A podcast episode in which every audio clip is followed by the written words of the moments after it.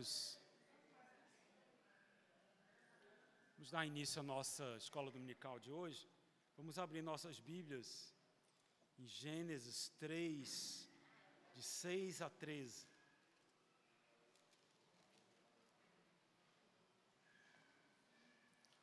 Gênesis 3, de 6 a 13, diz assim a palavra do nosso Deus.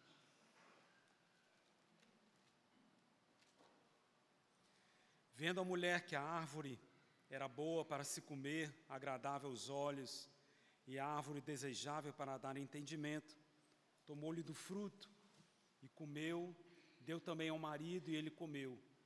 Abriram-se então os olhos de ambos e, percebendo que estavam nus, cozeram folhas de figueira e fizeram cintas para si. Quando ouviram a voz do Senhor Deus que andava no jardim pela viração do dia, esconderam-se da presença do Senhor Deus o homem e sua mulher por entre as árvores do jardim. E chamou o Senhor Deus ao homem e lhe perguntou: Onde estás? Ele respondeu: Ouvi a tua voz no jardim, porque estava nu, tive medo e me escondi. Perguntou-lhe Deus: Quem te fez saber que andavas nu? Que estavas nu? Comeste da árvore que te ordenei que não comesses? Então disse o homem: A mulher que me deste por esposa, ela me deu da árvore e eu comi. Disse o Senhor Deus à mulher: que é isso que fizeste? Respondeu a mulher: A serpente me enganou e eu comi.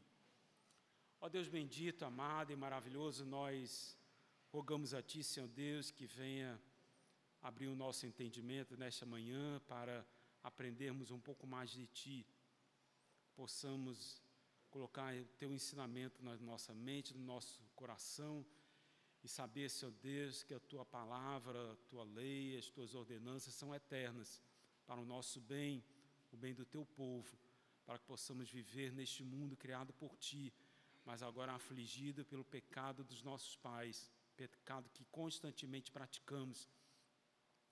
Que possamos viver, Senhor Deus, uma vida santa, de acordo com a tua palavra, com o teu ensinamento, com a tua lei. É assim te oramos e Rogamos, Senhor Deus, que venha transformar a nossa vida pela tua palavra. Amém. Meus irmãos, hoje nós vamos estudar um.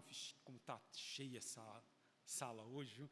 Nós vamos estudar um conselho, ou melhor, um conceito fundamental para que a gente possa avançar no nosso estudo sobre ética bíblica. Ou seja, ética bíblica, relembrando, o modo de viver pensar e agir segundo a prescrição de Deus. Deus, que é o único que tem autoridade, poder e retidão para estabelecer padrões de conduta. Isso porque Ele é santo e Ele é o Todo-Poderoso, aquilo que já estudamos em lições anteriores. Nós passamos então, passaremos o estudo da ética estabelecida no estado de santidade ou de integridade, para o estudo da ética no estado de queda, no estado de pecado do homem. Passando então do estado em que o homem, criado à imagem, mais uma vez, o homem criado à imagem e semelhança do Deus perfeito, era um homem perfeito e santo com somente uma disposição moral no seu coração, que era a santidade, como já estudamos anteriormente. E essa única disposição moral, ela guiava a mente, as emoções, as vontades, as volições e ações desse homem. Um estado em que o homem, como nós vimos na lição anterior, é, um estado em que o homem possuía o livre-arbítrio, ou seja, sem influências externas, livremente, ou seja, de forma espontânea, natural, o homem agia, analisava, arbitrava as suas ações segundo essa natureza santa essa disposição moral santa que Deus havia colocado no seu coração, porque o homem foi criado santo e perfeito, criado pelo Deus santo e perfeito. Então, somente perfeição e santidade dirigiam a vida desse homem em todos os aspectos da sua vida. Então, saindo deste estado de santidade e passando para o estado de pecado, de queda, onde o homem, perdendo então a comunhão com o Senhor, perdendo então a vida que nós já vimos, que a vida que o homem tinha era comunhão perfeita com Deus, por isso que Deus chegou e disse que se ele comesse da árvore do conhecimento do bem e do mal, certamente ele morreria, ou seja, certamente ele perderia comunhão com esse Deus. Esse homem se encontra então agora totalmente depravado. É isso que diz a palavra de Deus. Agora o homem tem somente uma disposição moral no seu coração após a queda.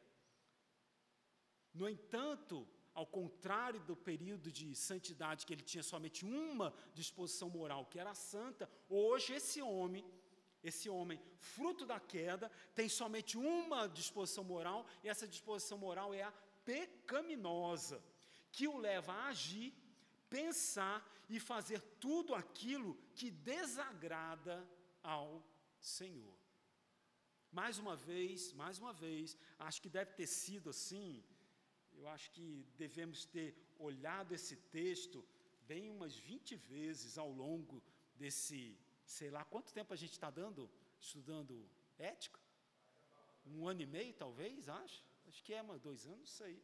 Eu prefiro nem pensar, que é para não, não me constranger diante de vocês. Mas, inúmeras vezes, nós abrimos esse texto da palavra de Deus. Romanos 1, 28, 31. Romanos 1, 28, 31, que diz o seguinte: E por haverem desprezado o conhecimento de Deus, somos nós, nós, por nós havermos desprezado o conhecimento de Deus, o próprio Deus nos entregou, vou parafrasear aqui, os entregou a uma disposição mental reprovável reprovável, para praticarem coisas inconvenientes, para nós praticarmos coisas inconvenientes, cheios de toda injustiça, malícia, avareza e maldade, possuído de inveja, homicídio, contenda, dolo e malignidade, sendo difamadores, caluniadores, aborrecidos de Deus, insolentes, soberbos, presunçosos, inventores de males, desobedientes aos pais, insensatos, pérvios, sem afeição natural e sem misericórdia. O homem com somente essa disposição moral no seu coração, a pecaminosa, faz exatamente essas coisas. Assim somos nós, éramos nós, antes de sermos atingidos pela graça de Deus. E atingidos então pela graça de Deus, passamos a ter então nós, crentes, salvos em Cristo Jesus, passamos a ter agora duas disposições morais: a pecaminosa e a santa, que faz com que nós, salvos pela graça de Deus, passemos então a almejar a comunhão com o Senhor. Nós somos capacitados por Deus a fazermos coisas santas. Mas o homem que não conhece a Deus, ele não tem condição de fazer coisa santa, perfeita diante de Deus. Ele só faz aquilo que é mal, aquilo que desagrada ao Senhor. Louvemos a Deus, porque pela graça nós temos capacidade hoje, ainda imperfeitos, ainda pecadores, mas nós temos capacidade de nos voltarmos para Deus e fazermos coisas que agradam a Ele.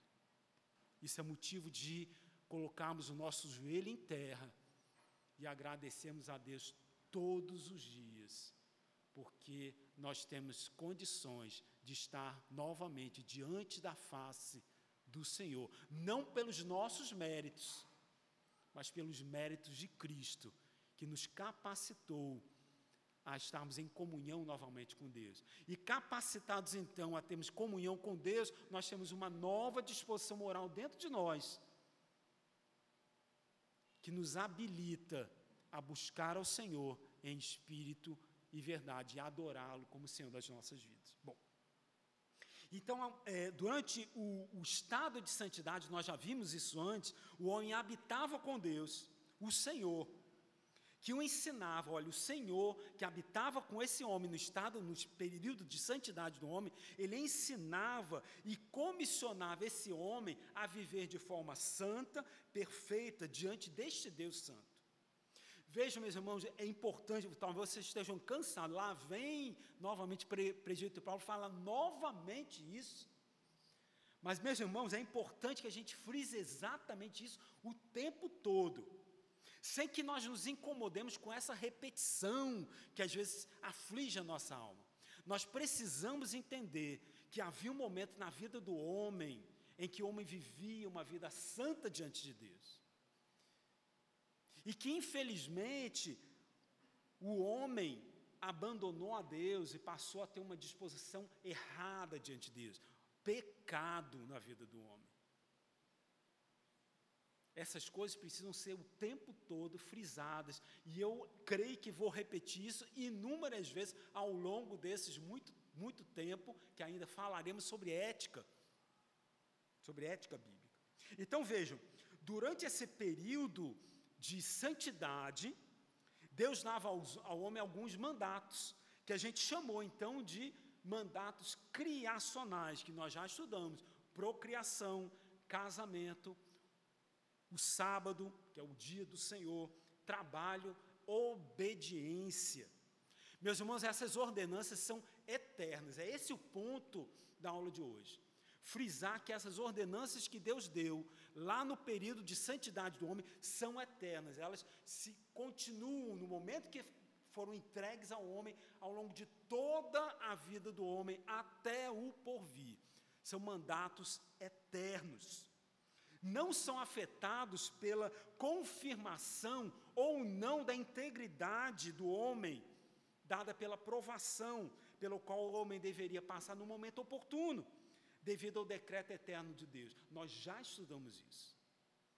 Em determinado momento, pelo decreto eterno de Deus, para que o homem pudesse conhecer toda integralmente naquilo que o Deus determinou para o homem, que o homem conhecesse a Deus de forma completa.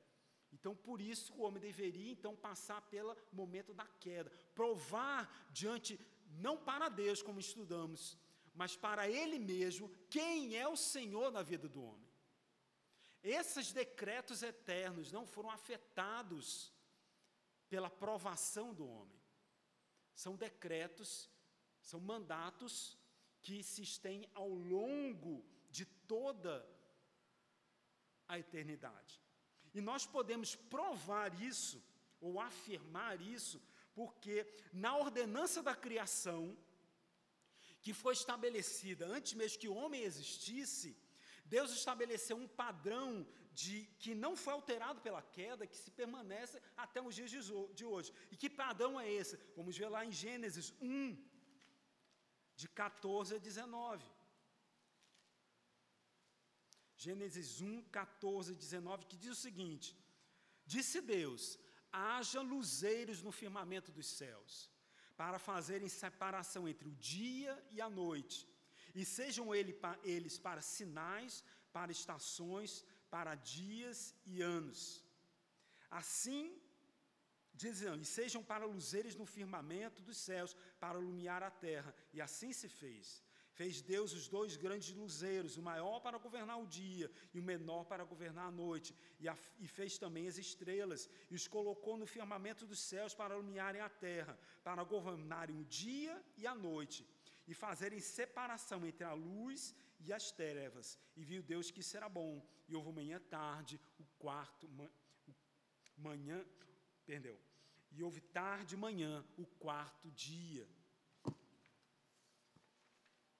Essa sequência de dia e noite, estações e anos perduram até hoje. Existiu no estado de integridade do homem, de santidade do homem, e perdura durante todo o estado de pecaminosidade. É uma lei criacional dada, por Deus, dada para o mundo no qual o homem habitava. As leis dadas ao homem para que vivesse no mundo criado por Deus, segundo esse mesmo princípio, então, são eternas, são perenes. Vejam, Deus estabeleceu um padrão de dia e noite, estações e anos. Isso antes mesmo que o homem existisse no mundo. Quando o homem foi colocado no mundo criado por Deus, esse padrão permaneceu. Antes que o homem existisse, havia dia e noite. E o homem começou a viver nesse, nesse mundo criado e que era gerado por esse ciclo criado por Deus. O homem acordava de manhã, vivia o dia, no final, lembram? No final da tarde, ele se reunia com o Senhor, e ele então descansava durante a noite, e acordava de manhã, e trabalhava comissionado pelo Senhor, e no final do dia conversava com, Deus e vinha à noite. Esse ciclo que nós não sabemos o quanto tempo durou até a data da aprovação, esse ciclo de dias e noites criados então por Deus permanecem até hoje. E amanhã ele continuará e depois de amanhã, isso se Deus não vier antes. E tudo aquilo então que Deus ordenou para o homem durante esse período de santidade, seguindo o mesmo princípio, perdura até hoje, porque são leis que transcendem ao próprio homem. Mesmo sendo Deus que foram leis que foram dadas ao homem, o homem não tem poder sobre essas leis. E é isso que precisa ficar cravado no nosso entendimento. São ordens criacionais. O homem não, não, não, não compete, não foi o homem que criou o casamento. E mesmo após a queda, o homem passa a se casar. Mesmo que ele não siga a prescrição de casamento estabelecida por Deus, o homem continua a se casar, a tomar uma mulher. E vejam, hoje, o homem então, transtornando por completo a ordenança de Deus, ele se casa com outro homem. E uma mulher se casa com outra mulher. No Japão, tem gente que se casa com boneco.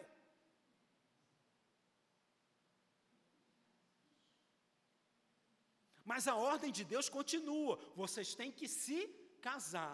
Mas o homem pecaminoso, ele transtornou a ordem criacional. Mas ela continua vigente. Deus deu uma ordem criacional, vocês têm que ter filhos. Isso acontecia antes da queda. E a gente não vai tecer comentário aqui, obviamente, é um momento, isso é um, para um outro momento, o porquê que Adão e Eva não tinham filhos antes da queda, parece óbvio, mas a gente vai discutir isso em outro momento, se não na ética, em um outro momento. Pergunte um, um, um reverendo Heber Campos, ele chegava e dizia assim: Olha, eu lanço o conceito. A dúvida de vocês, tirem com o pastor de vocês. Era uma forma dele tirar o, o corpo fora, né? Mas é assim mesmo. Perguntem aos, ao pastor. Se não foi discutido na escola dominical, perguntem ao pastor de vocês.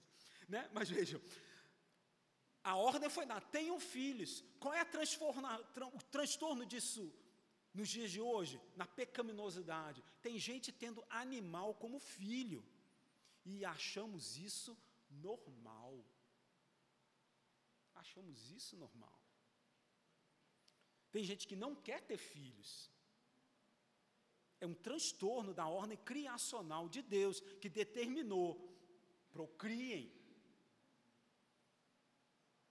O dia do descanso foi estabelecido, mas o homem transtorna o dia do descanso. Até muito pouco tempo atrás, ninguém trabalhava no domingo, não é isso? Ninguém trabalhava no domingo. Você não via uma padaria aberta no domingo. Comércio aberto no domingo. Mas o homem pecaminoso transtornou aquilo que estava estabelecido na lei humana, que dizia que durante no domingo ninguém trabalha, e passou-se a trabalhar no domingo. Então a ordem criacional permanece ao longo de toda a história da vida do homem, no estado de santidade e no estado de pecaminosidade. São leis eternas.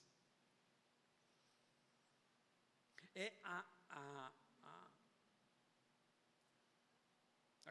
Conforme diz John Murray, aqui no nosso livro, ele diz o seguinte: as sequências regentes da ordem criativa e as sequências que governam a vida do homem na ordem criativa não se originam ou são ditadas pelas novas condições provindas do pecado, nem pelas novas condições criadas pela graça redentora. E os limites e restrições que as sequências e ciclos da história temporal impõem não resultam nem do pecado, nem das provisões da graça redentora. O pecado não modificou a lei criacional e muito menos a graça redentora que nos leva novamente em comunhão com Deus, porque a lei criacional foi dada antes que o homem pudesse pecar, tensionasse pecar. São leis eternas. E vejam, com o pecado, então, novas condições, novas circunstâncias ocorreram e que afetaram radicalmente a vida do homem. É de se esperar, obviamente, que com o pecado, novas situações acontecessem na vida do homem e novas experiências, atitudes, pensamentos que no estado de, de, de santidade não tivesse a mínima rele, relevância ou nem se pensaria que isso acontecesse. E um exemplo disso é o que nós vamos ver em Gênesis 3:7, que diz o seguinte, Gênesis 3:7. Abriram-se então os olhos de ambos e percebendo que andavam, que estavam nus, coseram folhas de figueira e fizeram cintas para si. Antes da, da queda, o, o, vejam, o próprio Espírito Santo inspirou Moisés a escrever em Gênesis 2:25. O que é que o Espírito Santo determinou que Moisés escrevesse em 2:25? Ora, um e outro, o homem e sua mulher estavam nus e não se envergonhavam. Esse versículo é importantíssimo, porque mostra que no estado de santidade não havia nada nada que constrangesse o ser humano contra si mesmo ou contra o Criador. Deus criou os nossos os primeiros pais santos e perfeitos. Diante de Deus não havia nada que os fizesse se envergonhar diante dele. Não havia necessidade de roupas, nem para se protegerem das intempéries, porque as intempéries não, não existiam, não havia chuva, não havia temporal, não havia neve, não havia frio, nem um calor escaldante.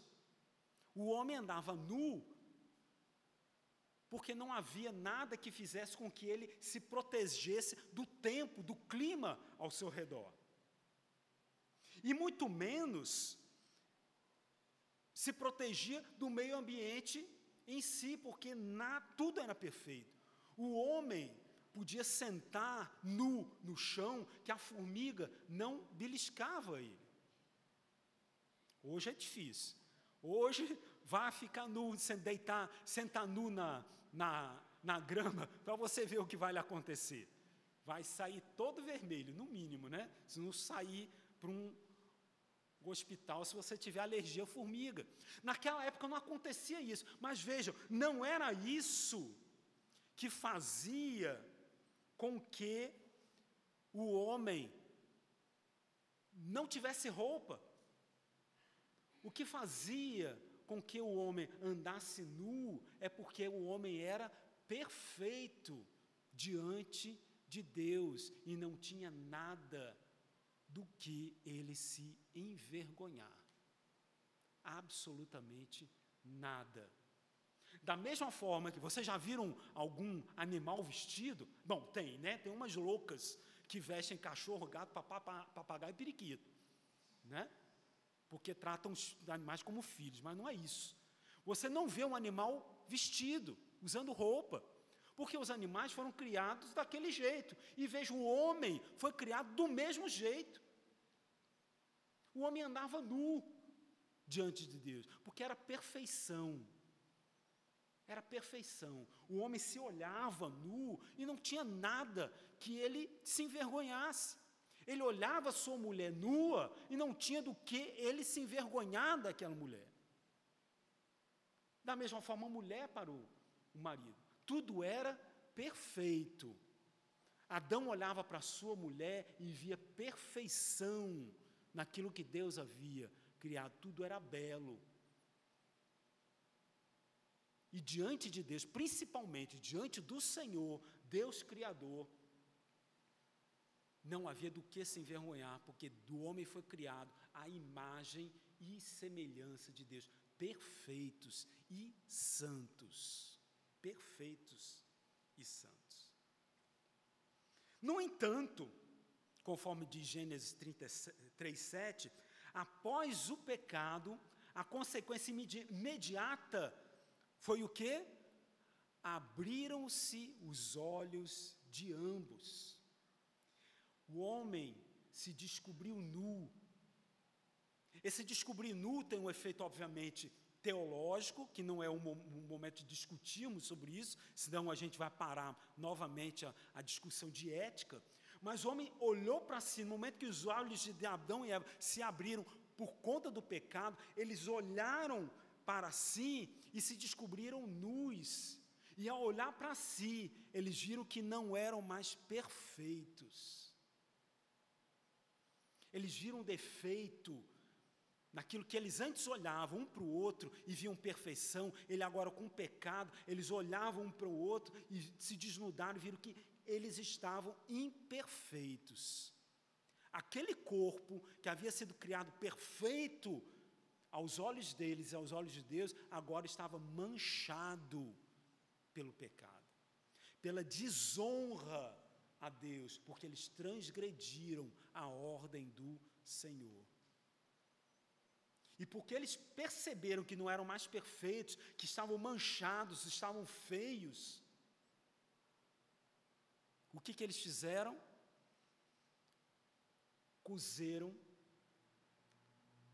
roupas para si. Cozeram roupas para si. Denotando de que esse, esse ato de se cobrirem a si próprios era uma reação instintiva à vergonha que sentiam, a vergonha e o medo resultantes do pecado. E eles cozeram essas roupas para si, não foram só para se esconderem o seu corpo um do outro, mas diante de Deus, porque eles sabiam que aquela perfeição que eles tinham e que eles podiam dar nus diante do Senhor, eles não poderiam mais fazer isso porque não havia mais perfeição no homem. Eles estavam manchados pelo pecado. Manchados pelo pecado. Então se esconderam de Deus. A primeira reação para se esconderem, se esconderem de Deus foi fazer roupas para si, segundo a sua vã imaginação, imaginação pecaminosa. E quando Deus aparece, o que, que eles fazem?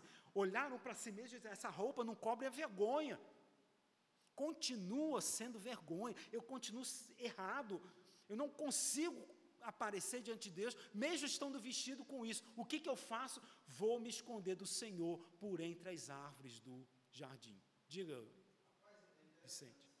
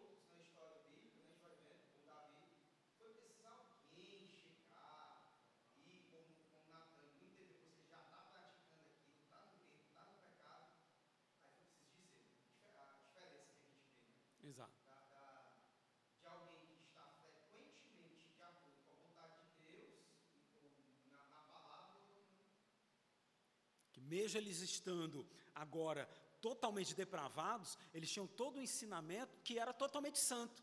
A primeira reação foi essa. Davi não, Davi vivia debaixo de duas é, é, é, disposições. Ele vivia em pecado e em santidade, o momento que foi então alcançado pela, pela graça. Então toda aquela visão pecaminosa que ele vivia antes, aquilo era uma normalidade. Ele matou uma pessoa e para ele tanto faz como tanto fez. Ele precisou ser confrontado. E esse, essa, essa, essa, esse confrontar aconteceu imediatamente com Adão e Eva. Naquele momento, eles perceberam que estavam nus. Todo aquele ensinamento que receberam por Deus de santidade caiu na cabeça deles. Nós transgredimos o Senhor. O Senhor não precisou chegar naquele momento para eles dizerem: O que é isso que fizeres? Deus perguntou isso, mas para eles poderem reforçar aquilo que eles, deve, eles já tinham percebido antes. Mas não foi o confronto de Deus que fez com que eles se percebessem nus. Foi a própria atitude pecaminosa deles.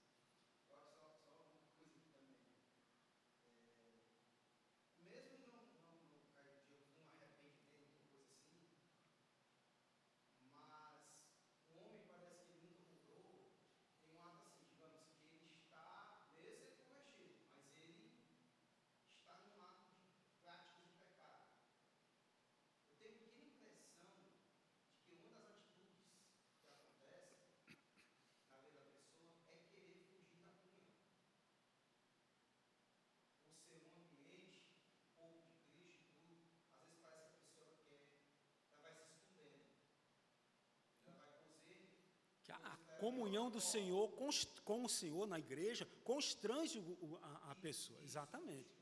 Né? E o ser humano ele não quer ser constrangido, ele foge.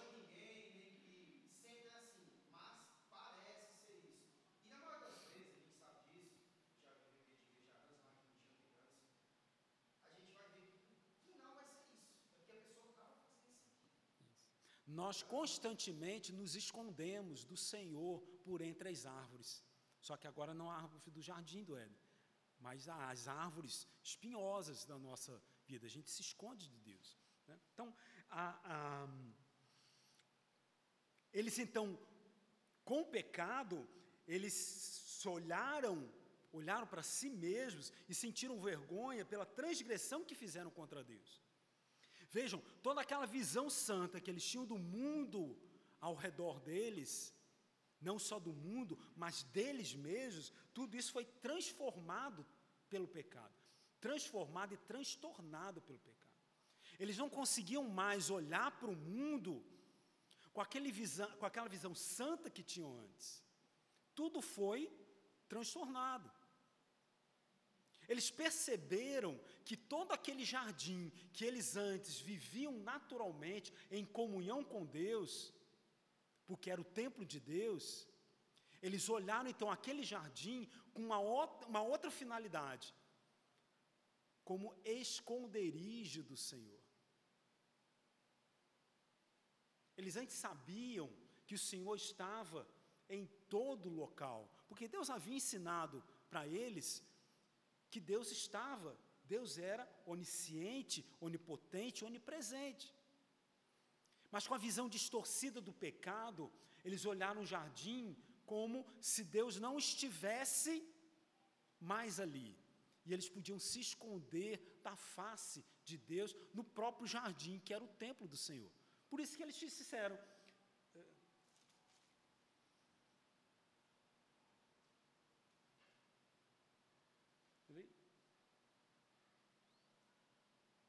Esconderam-se da presença do Senhor, homem e sua mulher, por entre as árvores do jardim. A visão de mundo, naquele momento, foi totalmente deturpada. O homem passou a ser totalmente depravado. Corpo, mente e vontade. Tudo transformado pelo pecado. É por isso que a palavra de Deus, que a palavra de Deus diz que o homem é totalmente depravado. Tudo foi modificado pela, pelo pecado.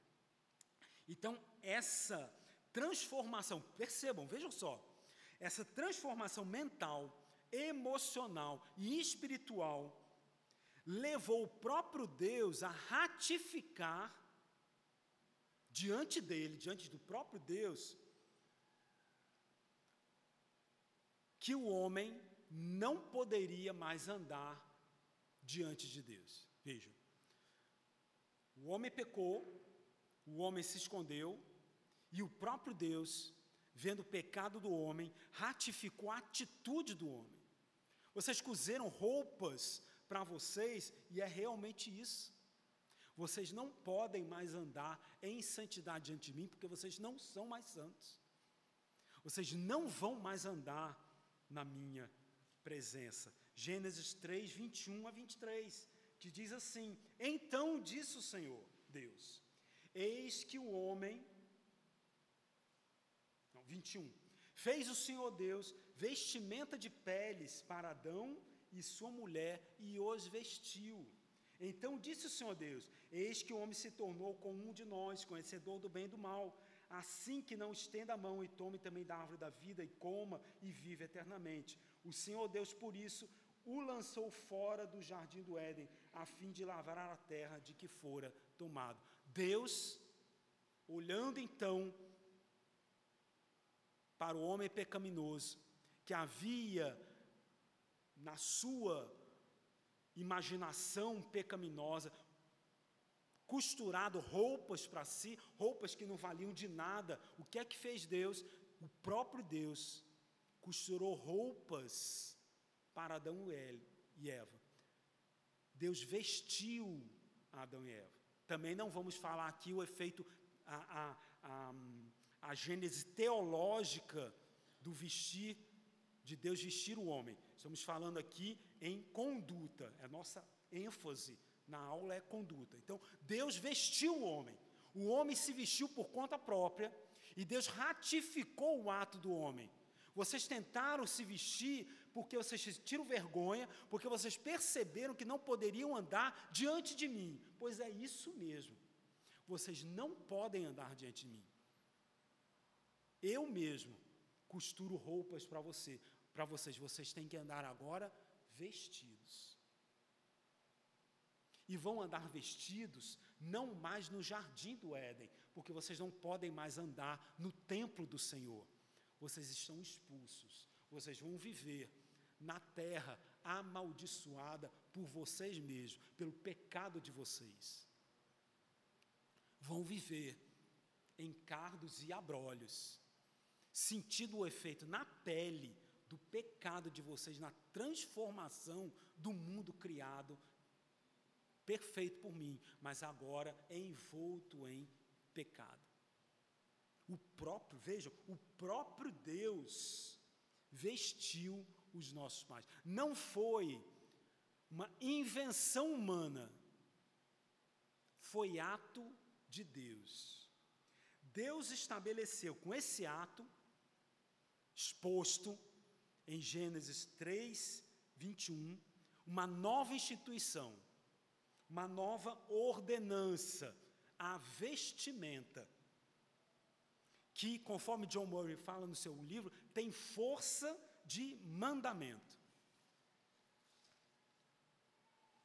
O homem, então, após a sua expulsão do jardim do Éden, continua a vestido, percebam, ordem de Deus, continua a vestido porque Deus ordenou.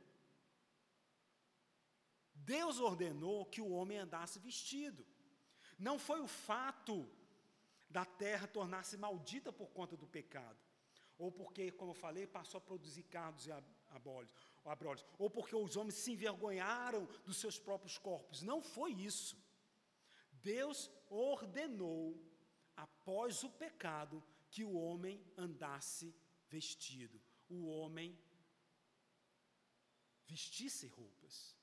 Deus fez então, naquele momento, o um modelo. Esta é a roupa com que vocês vão se vestir. Como é que foi antes? Adão e Eva cozeram cintas para si. Na imaginação de Adão e Eva, eles cobriram aquilo que eles perceberam que é, vejam, a própria palavra de Deus diz que é o mais íntimo do homem. do homem e da mulher, que são as suas, é a sua genitália.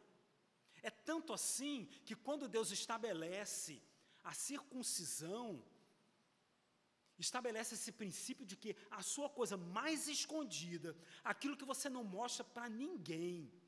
E vejam, no próprio homem, no pênis do homem, existe uma coisa que ele esconde e que é mais escondida ainda, que é a sua glande. É isso daí que eu vou mostrar que é a limpeza, é o selo de você estar agora comigo. Estar comigo é estar limpo. Então aquilo que você esconde, o homem esconde da forma mais mais, esconde da forma mais escondida é um negócio horroroso. Mas é isso mesmo. Percebam então a coisa aquilo que é o mais escondido do homem, que é a sua glande, agora será exposta. No ato da circuncisão, o selo da entrada do povo de Deus diante do Senhor, se encontra o princípio de pureza, de limpeza. Aquilo que você mais esconde e que às vezes você não consegue limpar por completo, eu, o Senhor, demonstro que é a limpeza que eu requero do coração de vocês. A carne do prepúcio. Os homens que já fizeram aqui, fizeram postectomia, sabem exatamente do que eu estou falando. Aquela pele exuberante que se encontra mais no, no, no, no pênis do homem é retirada e a glande passa a ficar semi-exposta ou totalmente, é, é para ficar semi-exposta mas que dá uma possibilidade do homem limpar a sua, o seu órgão genital de uma forma mais perfeita. E é isso que Deus está demonstrando. Então vejam, o homem escondeu aquilo que ele, ele percebia que era o, o, o que envergonhava mais ele, cozeram cintas para si. Mas não diz a palavra de Deus que o homem e a mulher fizeram alguma coisa para cobrir a parte de cima do corpo da mulher. Fizeram cintas para si. Mas a palavra de Deus diz que Deus os vestiu. E vestiu da forma correta, agora no estado de pecaminosidade, no estado em que eles deveriam então viver num outro mundo, no mundo então envolto em pecado, no qual eles procriariam e a humanidade cresceria e haveriam muitos homens e muitas mulheres, e que esses muitos homens e muitas mulheres olhariam um para o outro e passariam a ter desejo pecaminoso uns como pelos outros. Não estou falando aqui que o desejo sexual é pecaminoso. Eu estou dizendo de que o homem agora em pecado ele passa a olhar a mulher de uma forma diferente. Nós vemos isso lá, Jesus falando, de que se você olhar para uma mulher com desejo impuro, você já adulterou com ela. É isso que, que, que, que acontece. É, a humanidade cresceu e o pecado do homem fez com que o homem não buscasse uma mulher mais para ser somente a sua companheira. Ele passou a olhar a mulher com desejo impuro e fazer coisas impuras.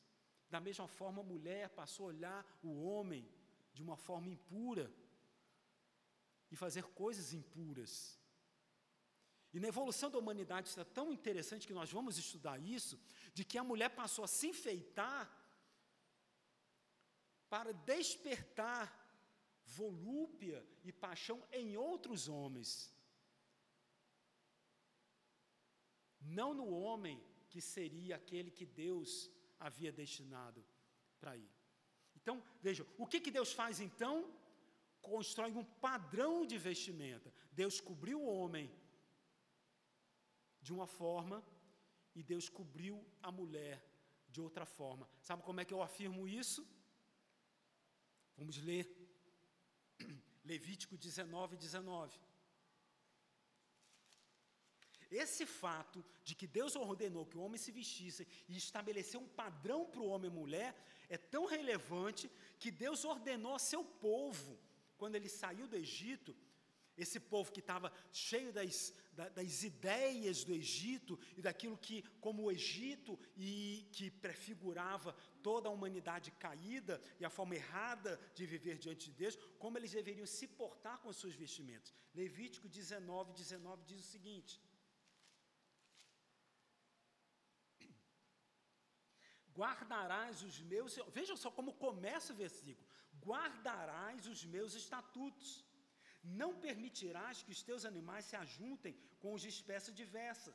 No teu campo não semearás semente de duas espécies, espécies. Nem os, vejam só, nem usarás roupa de dois estofos misturados. Deus estabeleceu o padrão como a vestimenta do homem deveria ser.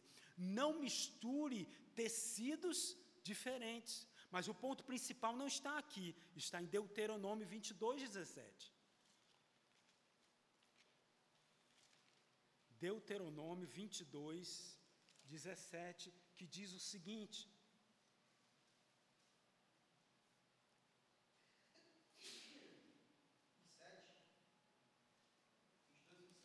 Espera aí. É que eu botei a,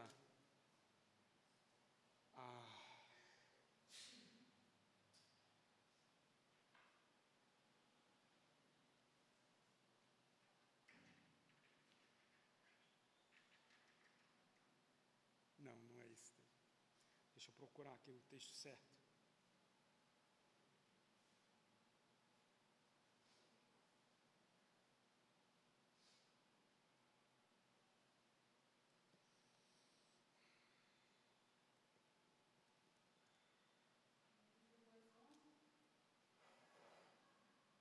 Não, não é isso.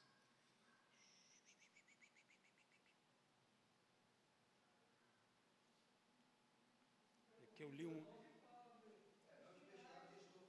não, mas não é esse. Eu vou. Eu vou achar aqui. Só um instante.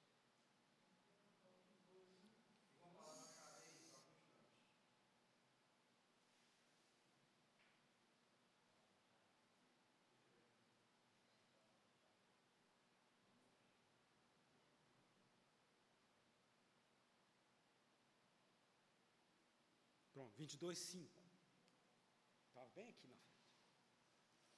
A mulher, olha aí, a mulher não usará roupa de homem, nem o homem veste peculiar mulher, porque qualquer que faz tais coisas é abominável ao Senhor, teus Deus. O próprio Deus estabeleceu o padrão como o homem deve se vestir e como a mulher deve se vestir. O próprio Deus, após a queda. Após a queda. O que eu quero, qual é o ponto que eu quero chegar? É de que a, a Deus criou no estado de, de santidade padrões, mandamentos, ordens criacionais, mas após a queda, outras coisas aconteceram. Houve uma transformação da vida do homem.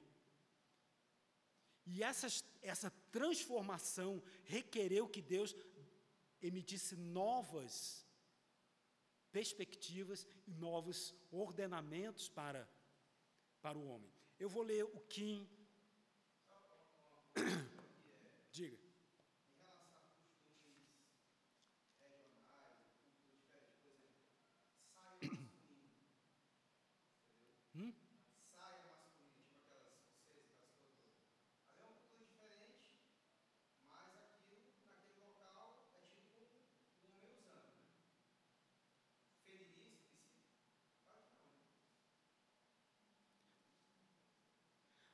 Nós não sabemos qual é a roupa que Deus determinou para o homem. Como ele deveria realmente. Agora, havia uma diferença entre a roupa que o homem vestia e a roupa que a mulher se vestia.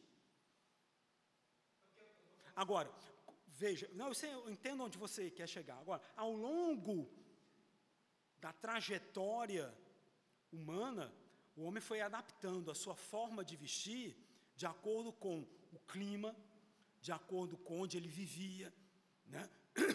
mais calor, mais frio, mas veja, a, tinha que haver uma separação entre aquilo que o homem vestia e aquilo que a mulher se vestia.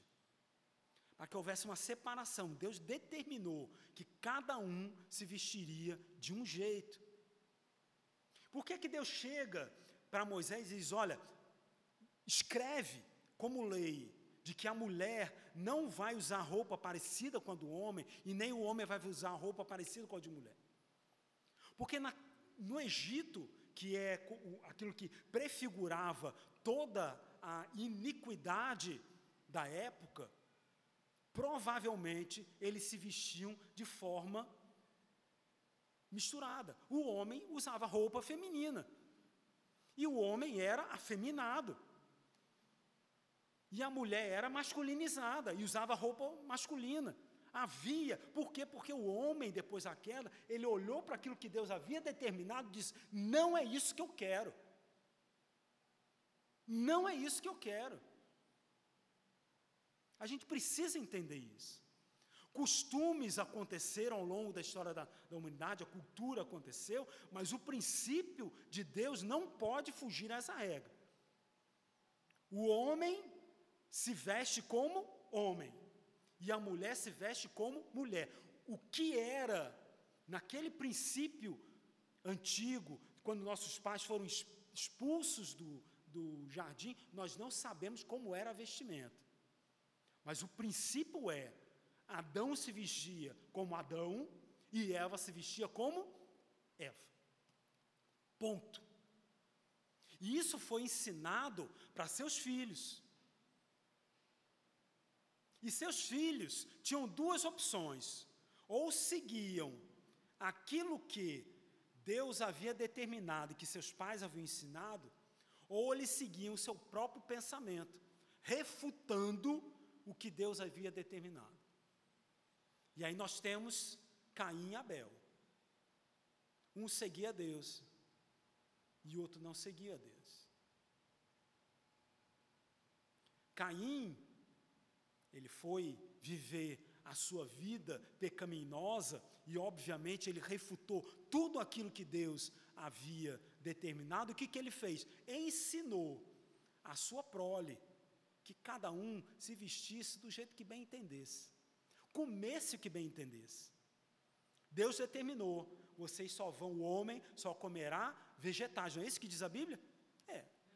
É. Mas isso não quer dizer que a descendência de Caim obedecia ao Senhor. É óbvio que eles matavam animais e comiam animais, em plena afronta àquilo que Deus havia determinado.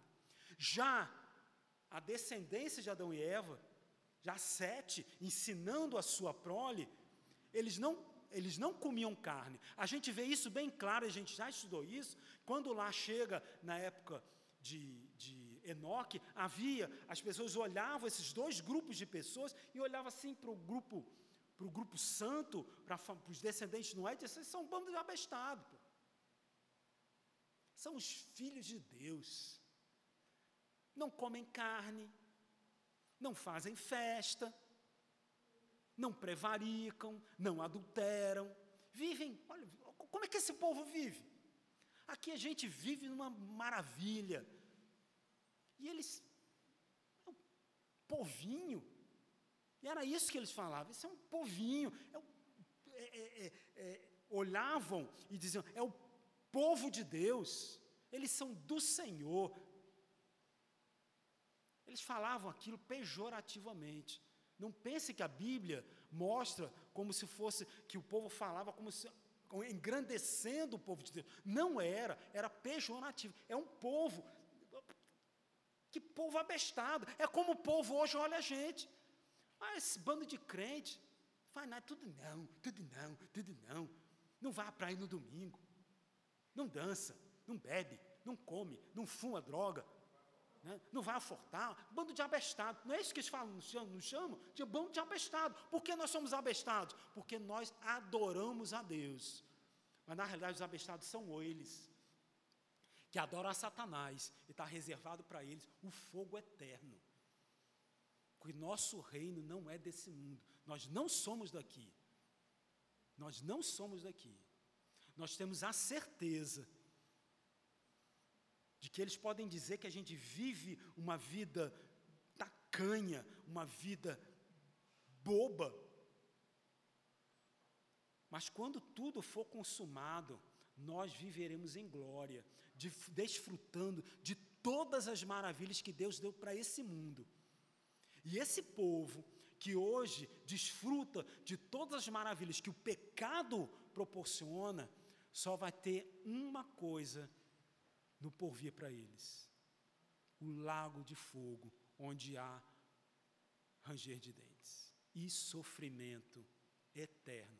Escolham cada um a sua forma de viver, conforme Deus ordena ou conforme a imaginação pecaminosa do homem. Diga que é para o poder.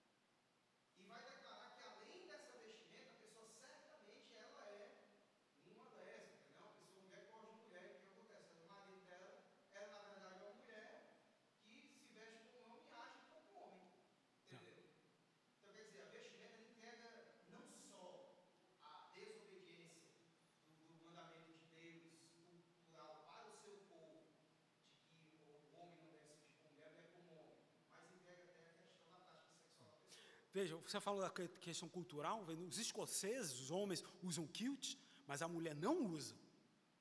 É só o homem. É uma cultura. Para nós, a gente olha, você é uma saia. Eles vão dizer, não, isso não é uma saia. Saia é aquilo que a mulher está usando. Isso daqui é um kilt. Não é saia, é um kilt. Ponto. A gente interpreta como saia, mas não é uma saia é roupa de homem. É roupa de homem. Por isso que a gente precisa fazer essa diferença. O que, que acontece hoje? É muito difícil, pra, isso é para mim. É, é, é, eu ir numa, numa, numa, numa loja e comprar uma camisa. Porque hoje a camisa masculina, e vocês todos sabem disso, é, um, é quase como uma camisa de mulher é cinturadinha, toda apertadinha. Eu tenho, eu, eu, eu, sou, eu tenho uma barriguinha, né? Aí eu tenho, tenho de fazer fisioterapia e eu vou com, com, com, com tênis, short, eh, camisa de, de ginástica e tal. E eu tenho uma camisa de ginástica lá em casa que eu olho assim e falo, eu não posso usar um negócio desse. Porque ela é toda colada. Eu não tenho corpo para usar uma camisa colada dessa, porque eu vou estar todo coladinho em cima e aquele buchão lá na frente. É ridículo, no mínimo, no mínimo é ridículo. Mas veja, é a roupa que as pessoas usam. Na nossa cabeça, no passado, quando você falava roupa de ginástica, você pensava o quê? Era uma camisa, né, camiseta regata, bem frouxa, né, um negócio assim, bem à vontade. Hoje não. Hoje o homem se veste todo apertadinho, quase que não consegue nem, consegue mexer o braço porque o tecido ele se expande, mas é todo acochadinho. Por quê? Porque o homem hoje achou que tem que andar todo acochadinho. Um João Dória da vida, com aquela calcinha que o cedo mal consegue andar com perninha juntinha. Feito uma, feito uma mulher. Por quê? Porque na veja, a gente ri, a gente ri, mas veja, na nossa sociedade, calça justa e apertada é calça de mulher.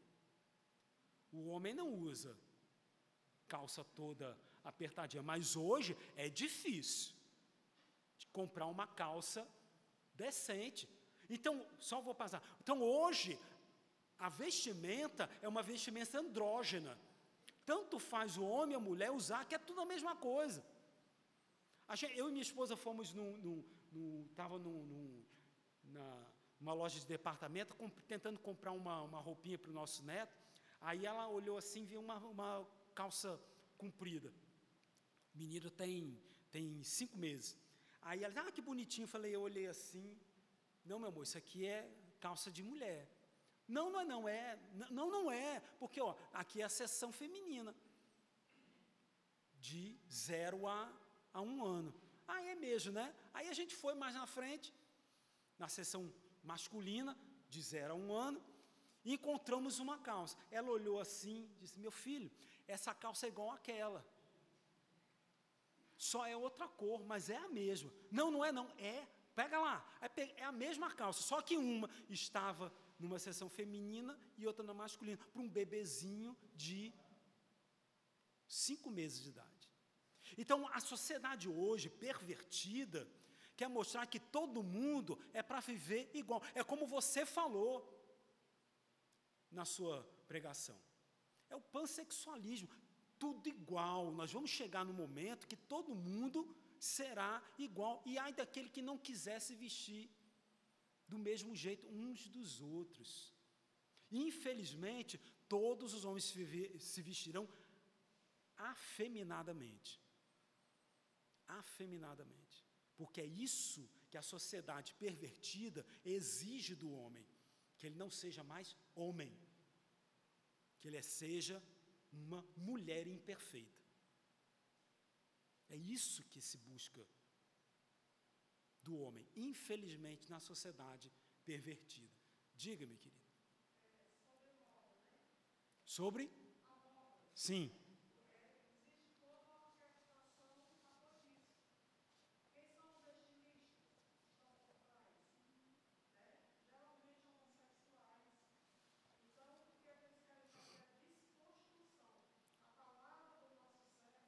Desconstrução, exatamente.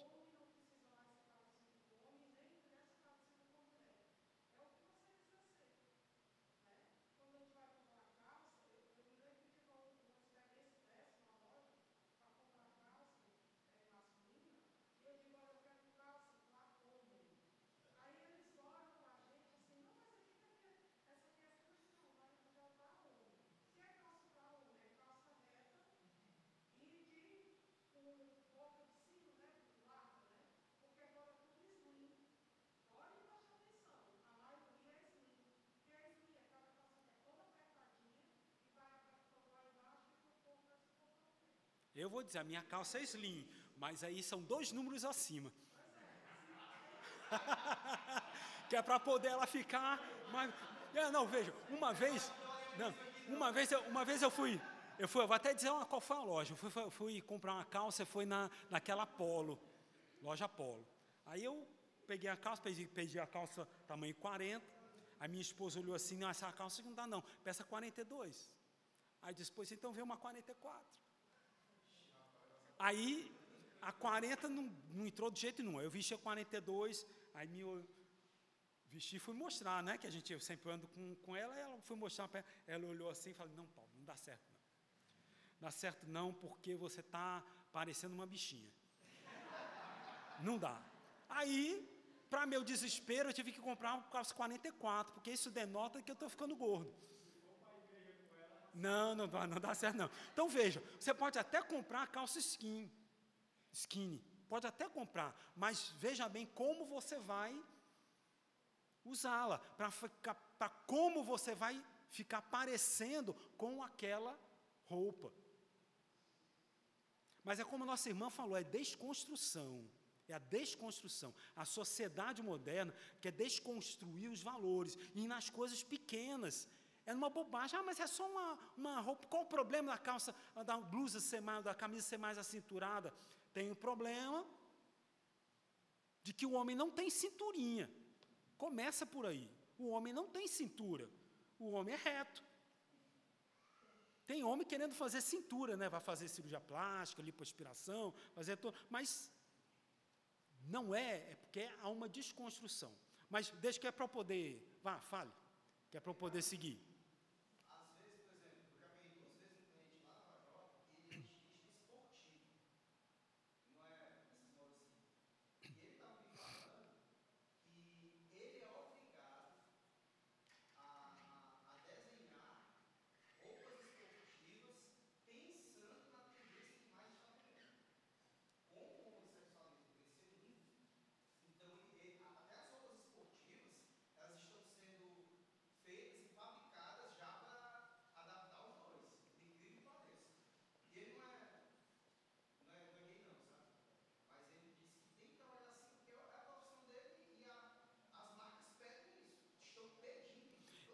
Eu, fico, eu, eu fico pensando qual, como é assim que fica a, a jovem crente, que realmente é crente, que tem os valores cristãos e quer seguir os valores cristãos, como é que ela, ela consegue se portar numa academia? Porque deve ser muito difícil. Porque a moda de ginástica, ela é toda construída para mostrar o corpo. Né? Você vê essas roupas femininas de ginástica, são todas cheias de recortes, Aí você olha assim, mas que bobagem, cheio de recorte. Mas não, observa a roupa.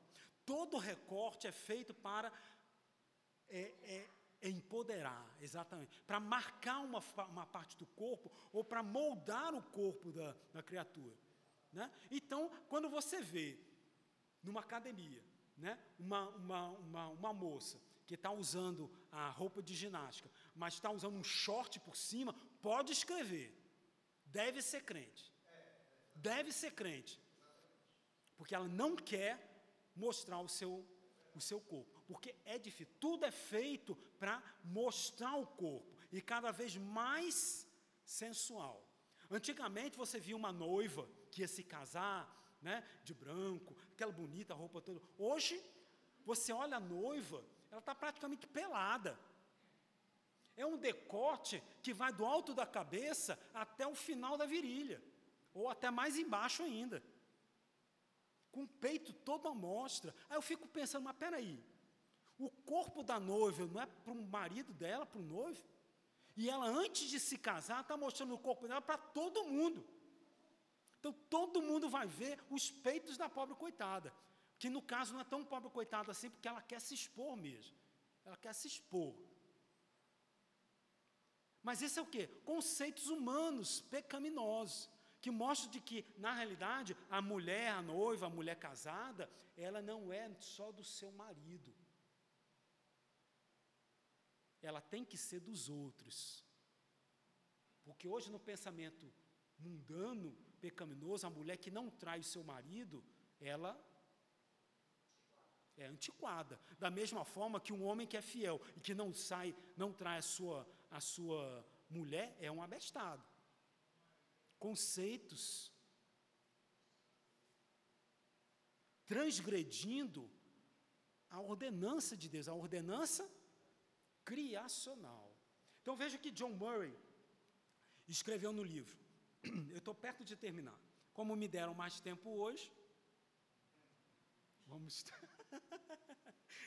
vamos terminar no, no horário normal, né? Está terminando. Deve-se esperar, diz John Moore, deve-se esperar, portanto, que numerosas instituições divinamente estabelecidas para a regulação e direção da conduta humana sejam instituições próprias e necessárias só por existir o estado de pecado e miséria. O pecado e os males que se seguem, por consequência, afetam o conteúdo da ética que Deus ordena ao homem caído. Precisamos ter cuidado com a tendência de descontar a corrupção da natureza humana. Muitas normas e cânones instituídos pela Escritura se baseiam na premissa de que a natureza humana é depravada. Caso não se tome essa suposição como uma premissa fundamental do pensamento, não se é receptivo a muitas características da ética bíblica. A ética bíblica, a ética instituída pela Bíblia para o homem não é a ética do estado de perfeição ideal. Ela leva em conta o, o pecado humano e isso se reflete na forma e no conteúdo da lei instituída. Sem dúvida, essa característica da lei bíblica se encontra na mente de Paulo quando diz: Não se promulga lei para quem é justo. Ou seja, quando a gente olha hoje para os conceitos estabelecidos para a ética bíblica, nós temos que levar em consideração o estado pecaminoso do homem. Mas todas as leis estão balizadas nas premissas básicas estabelecidas na criação.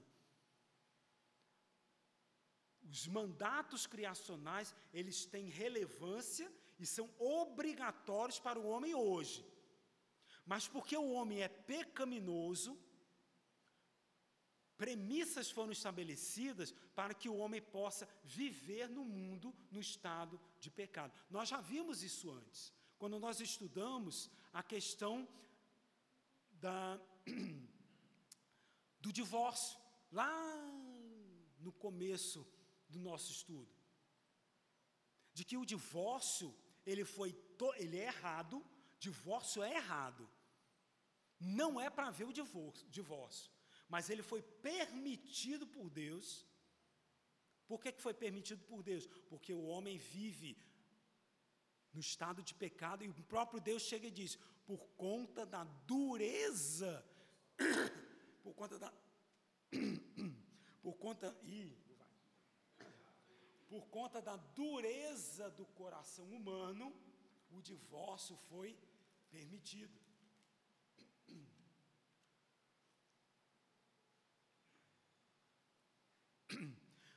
Mas mesmo assim, o divórcio só foi aceito em uma única situação: adultério. Aliás, duas únicas situações: adultério ou abandono de um não convertido, ou abandono de um não convertido.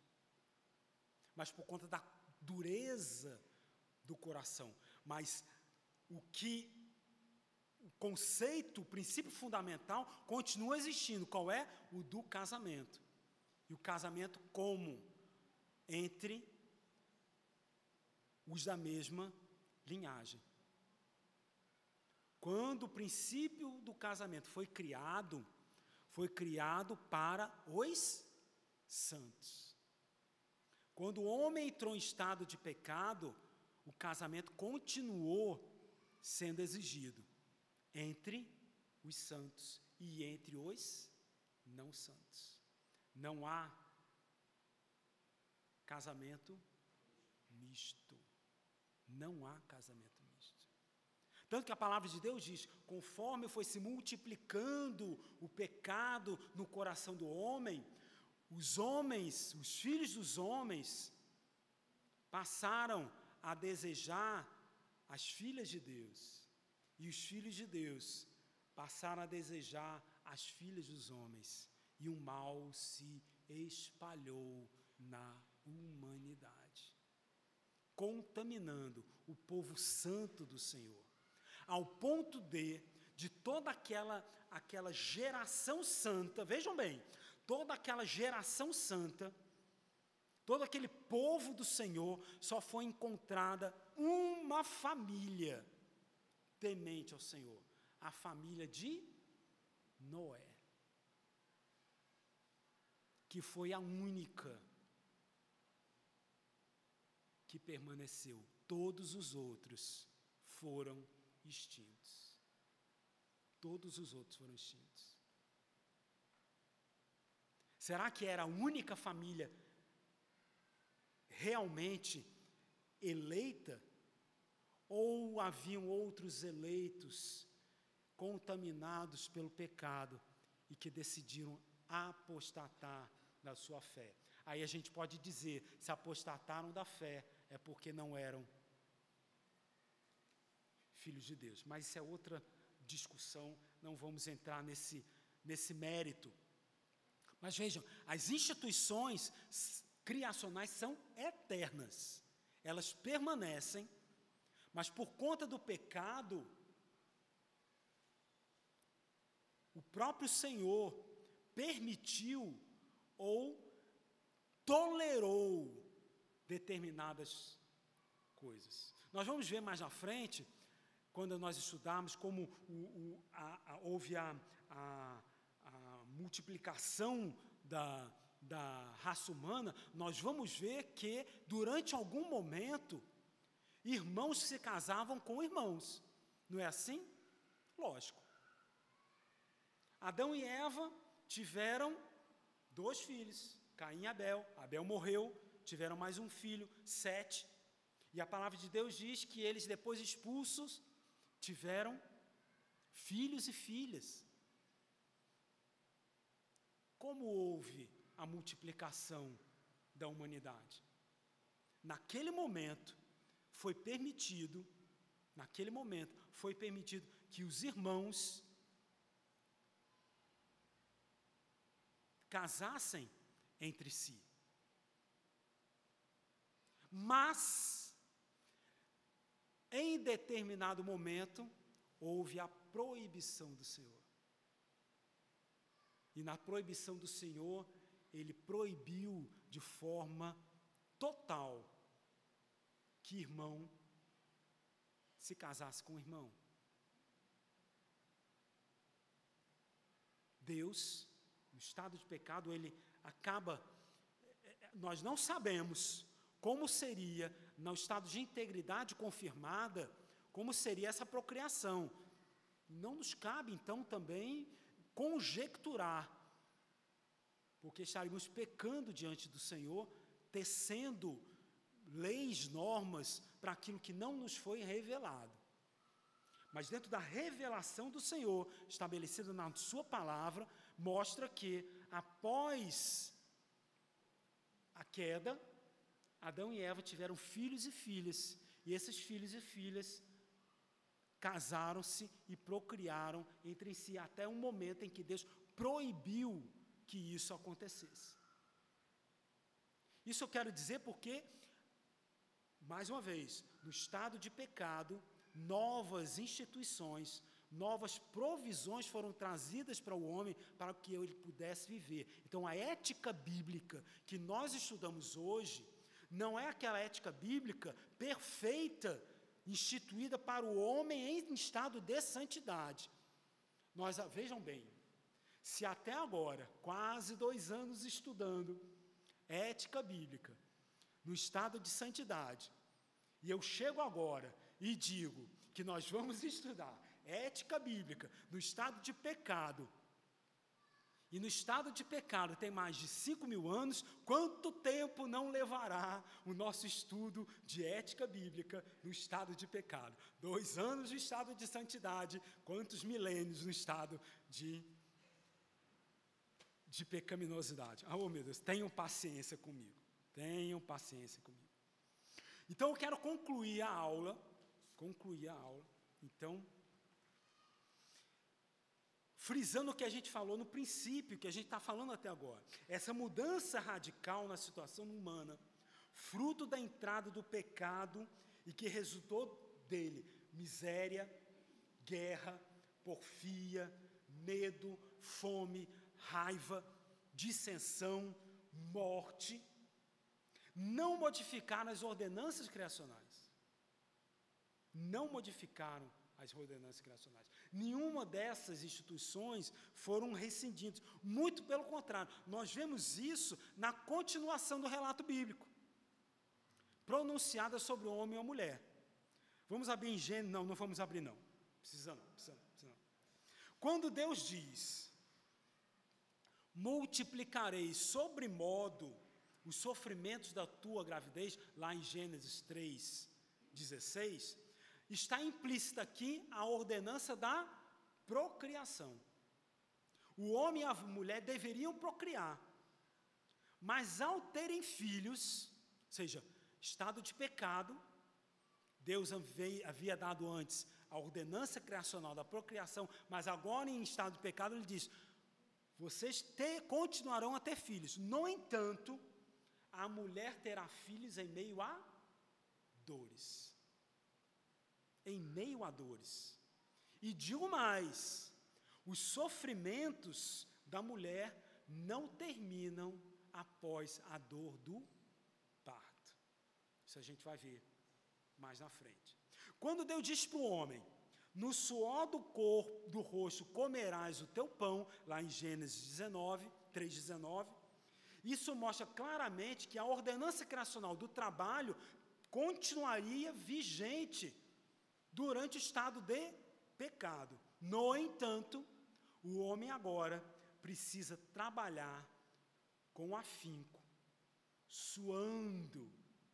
O trabalho vai ser árduo para que ele possa ganhar o sustento da sua família e o sustento dos seus dependentes. Percebem? As ordens criacionais continuam vigentes. No entanto, a vigência do pecado traz novas atitudes e novas é, é, é, lamentações para o homem, traz miséria para o homem, que afetam a ética bíblica, a, afetam como o homem vai viver no mundo agora envolto em pecado. Mas que ele continua tendo que fazer aquilo que o Deus havia determinado. Nós hoje continuamos vivendo debaixo das ordenanças do Senhor. Mesmo o homem, refuta, o homem ímpio, refutando a Deus, renegando o seu senhorio, ele ainda segue a ordem de Deus de casar, ter filhos, trabalhar, sustentar sua família. O homem tem que ser o cabeça e a mulher tem que ser auxiliadora. O homem tem que cuidar do mundo ao seu redor e transformá-lo usando a sua inteligência. O homem ainda tem que trabalhar seis dias e descansar no sétimo. O homem ainda tem que guardar o dia do Senhor. Qualquer homem, ímpio ou santo, ainda tem que guardar o dia do Senhor. Ainda tem que adorar a Deus e adorar somente a Deus. O homem ainda tem que obedecer a Deus e tê-lo como Senhor. Isso é ordem para todos os homens. E quando este homem, debaixo da queda, não obedece às ordens criacionais de Deus, ele se encontra afastado de Deus. E o final desse homem é o fogo eterno. Que Deus nos abençoe. Vamos orar? Ó oh, Deus bendito e amado, nós, pela tua graça, finalizamos então esse estudo da, do livro que nos foi comissionado estudar, Senhor Deus, e nós te rogamos que nos dê paciência, discernimento, Senhor Deus, para continuarmos o estudo desse livro. Que os irmãos tenham paciência com o professor Sejam resilientes, Senhor Deus, no estudo desse tema tão profundo, Senhor Deus, como devemos viver diante de Ti. E que o professor possa, Senhor Deus, trazer de forma pequena ainda, Senhor Deus, devido ao, ao fato de ser pequeno diante de Ti, mas que o Senhor ajude, Senhor Deus, a trazermos o Teu conhecimento. Dá-nos a Tua paz, Senhor Deus, restaura a nossa saúde Vivifica-nos, Senhor Deus, com o teu Santo Espírito e nos faça crescer em graça diante de Ti. Que sejamos santos, piedosos, como Tu requeres de nós. É a nossa oração, em nome de Jesus. Amém.